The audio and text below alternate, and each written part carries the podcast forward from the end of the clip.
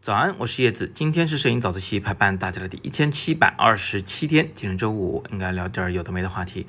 不过我还是想接着上次的话题聊。我们前两天有谈到说拍照片的那个目的很重要啊，呃，但是呢，我又怕大家给想歪，我今天还是补充一点细节信息。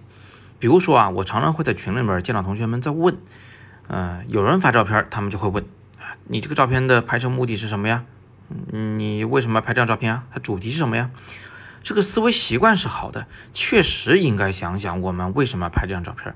但这个时候呢，那个发照片的同学通常就很这个不知所措啊，不知道该怎么回答。呃，他可能就会讲，哎，我其实也没想什么啊，我就只简单拍了张照片而已。意思就是你们也不要拷问了。呃，这个其实问法里也有问题，嗯。就是其实我们也不一定啊，每一次摁快门都会去想我到底为什么要拍这张照片，或者换个说法啊，就是拍照片的时候，我们其实会比较少想我们为什么要拍这张照片。那什么时候想呢？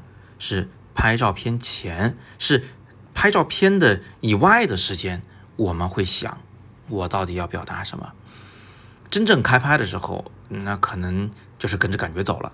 当然啊，确实也会分一点神，在技术性的问题上啊，至少曝光不能太错，对吧？构图也要 OK，嗯，或者是说，就是我这一组照片现在还缺哪张照片，应该补拍哪个场景啊？会不会拍的人脸太多了呀？别人看起来太无聊了呀？等等等等啊，这都是技术上的细节问题。拍摄的时候确实会想一点这个东西啊，但是如果连技术细节你也非常熟练的话，那其实我们就真的是跟着感觉走了。那个思考的过程，我再强调一次，是在平时，是在拍摄以外的其他的时间。那如果你拍的是组照或者说是项目，那你肯定是要在做这个项目策划的时候，就是开题的时候，你要反复的探讨我要拍什么，我要表达什么。这个时候你拍出来的照片，把单张拿出来，问人家说你这个想表达什么呀？那是真的问错了。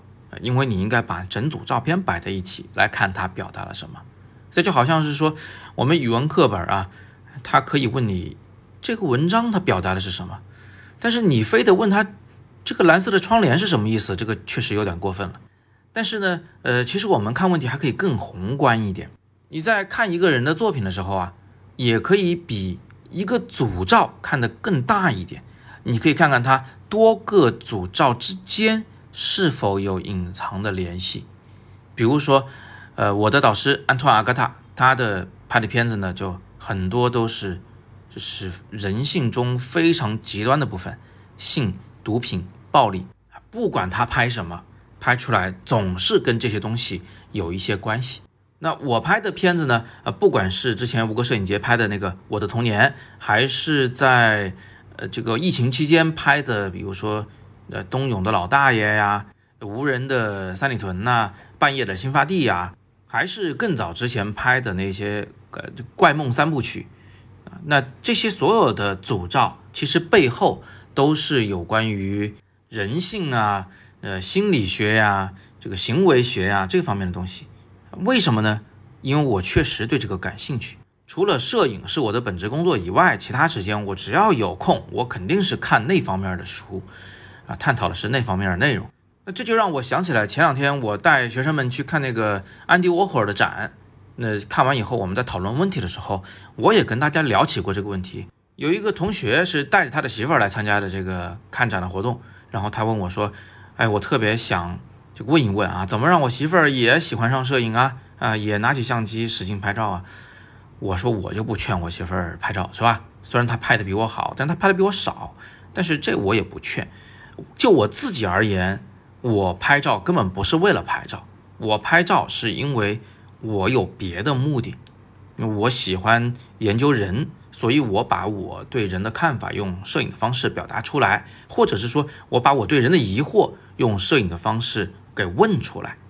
啊，那其他人也是一样的，比如说特别热爱风光的、热爱旅行的啊，他是真的热爱祖国大好河山，他拿摄影去表达。还有的人呢，是对这个世界很好奇，是吧？看见那些穿着完全不同的服饰、做着完全不同的事情的那些少数民族的人，他也想把它给记下来、拍下来带回家去。他满足的是他的一个好奇心。你见过谁是为了摄影而摄影，然后把摄影做得特别好的？我想不起来。就连我的女儿，她拍照也是因为她喜欢动物啊。最近她喜欢上了虫子，所以她拍的都是虫子。